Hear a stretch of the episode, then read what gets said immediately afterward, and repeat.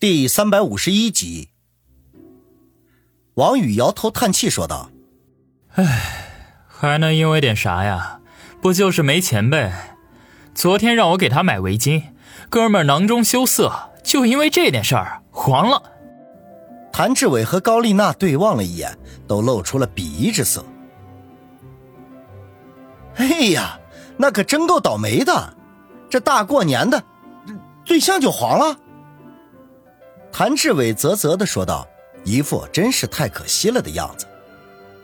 他身边的高丽娜小声的嘀咕道：“土里土气又穷哈哈的，能招女人喜欢就怪了。”哎，丽娜，别这么说，你不知道，我这个老同学从上学的时候那就没啥女人缘，这好不容易处了个对象还黄了，那心里头肯定很难受。你这么说，不是往人家伤口上撒盐吗？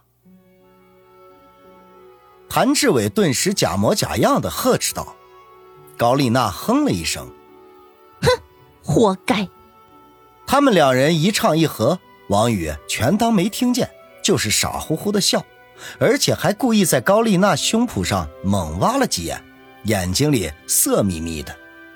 高丽娜一脸的厌恶，狠狠的白了他一眼，快走了两步，嘴里面忍不住又说了一句：“流氓。”谭志伟赶紧跟上，不知道在高丽娜耳边说了什么。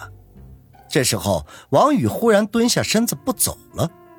谭志伟转头看了他一眼，说道：“咋的了？”我鞋带开了，你们先去啊。王宇佯装系鞋带。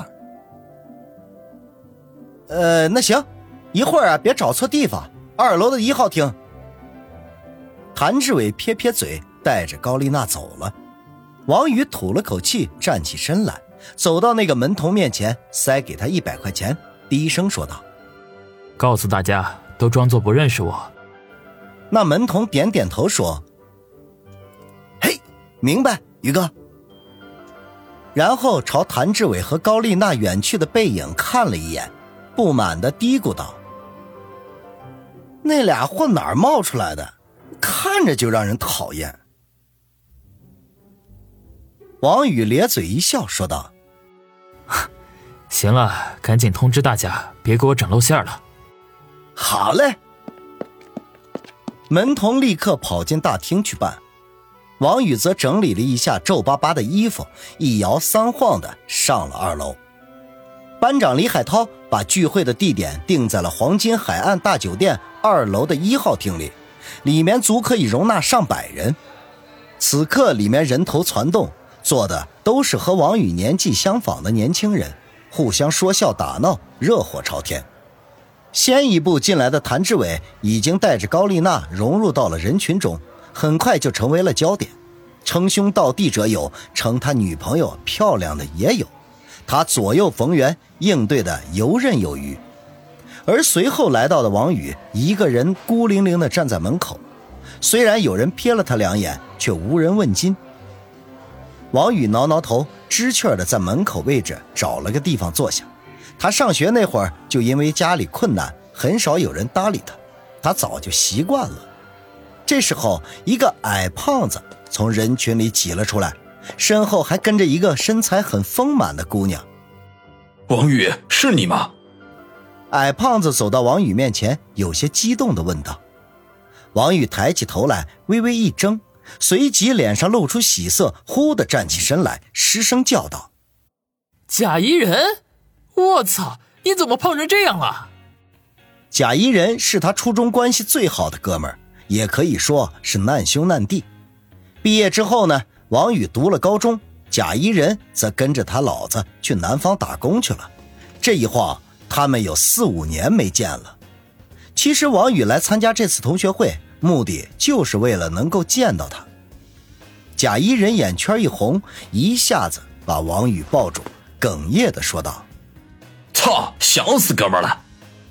两兄弟相拥在一起，半天才分开。王宇挽着贾一人坐下，才想起跟在他身后的女人，努努嘴说道：“一人，这位是嫂子吧？”贾一人呵呵笑道：“嘿嘿，啥嫂子啊？”离结婚早着呢，她是我女朋友。月月，过来打招呼。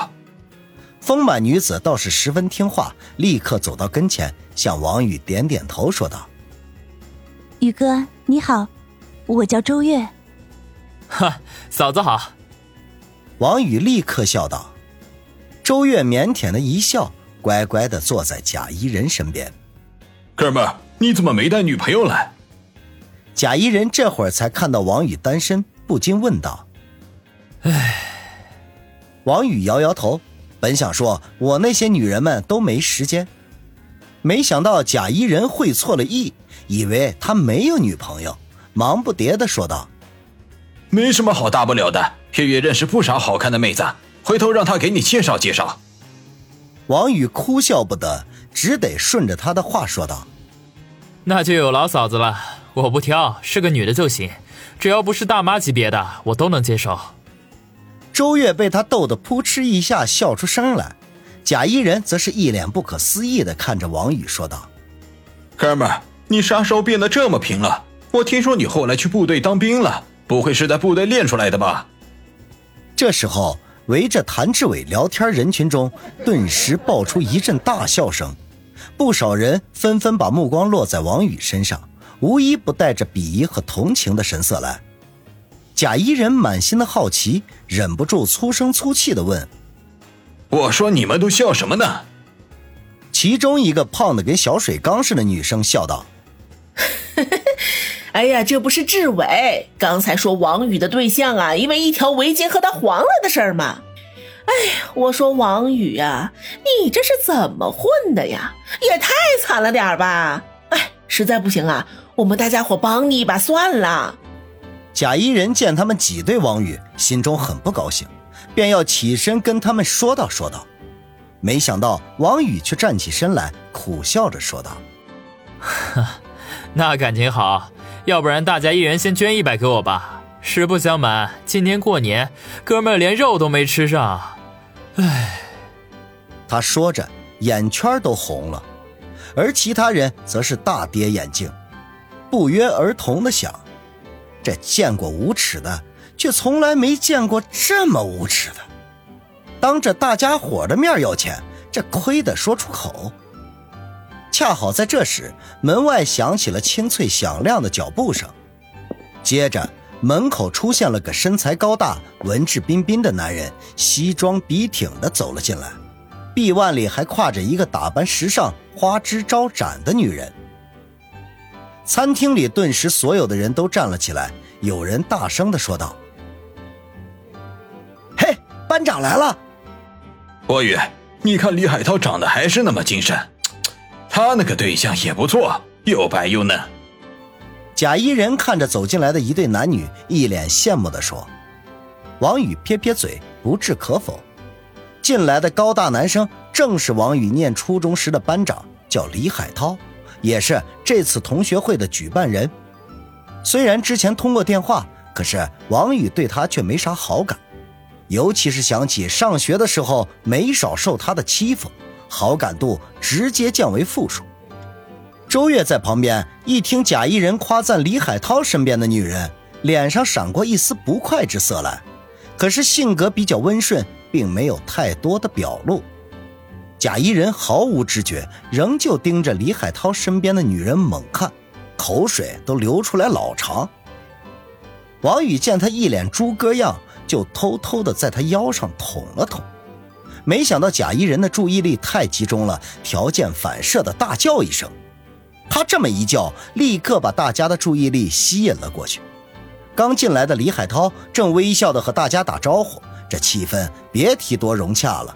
被人当做焦点的滋味还没尝够，就叫人给打断了，脸色立变，也朝贾一人那边望了过去，眉头不禁皱了起来。王宇，没想到你来的这么早，我还以为你会迟到呢。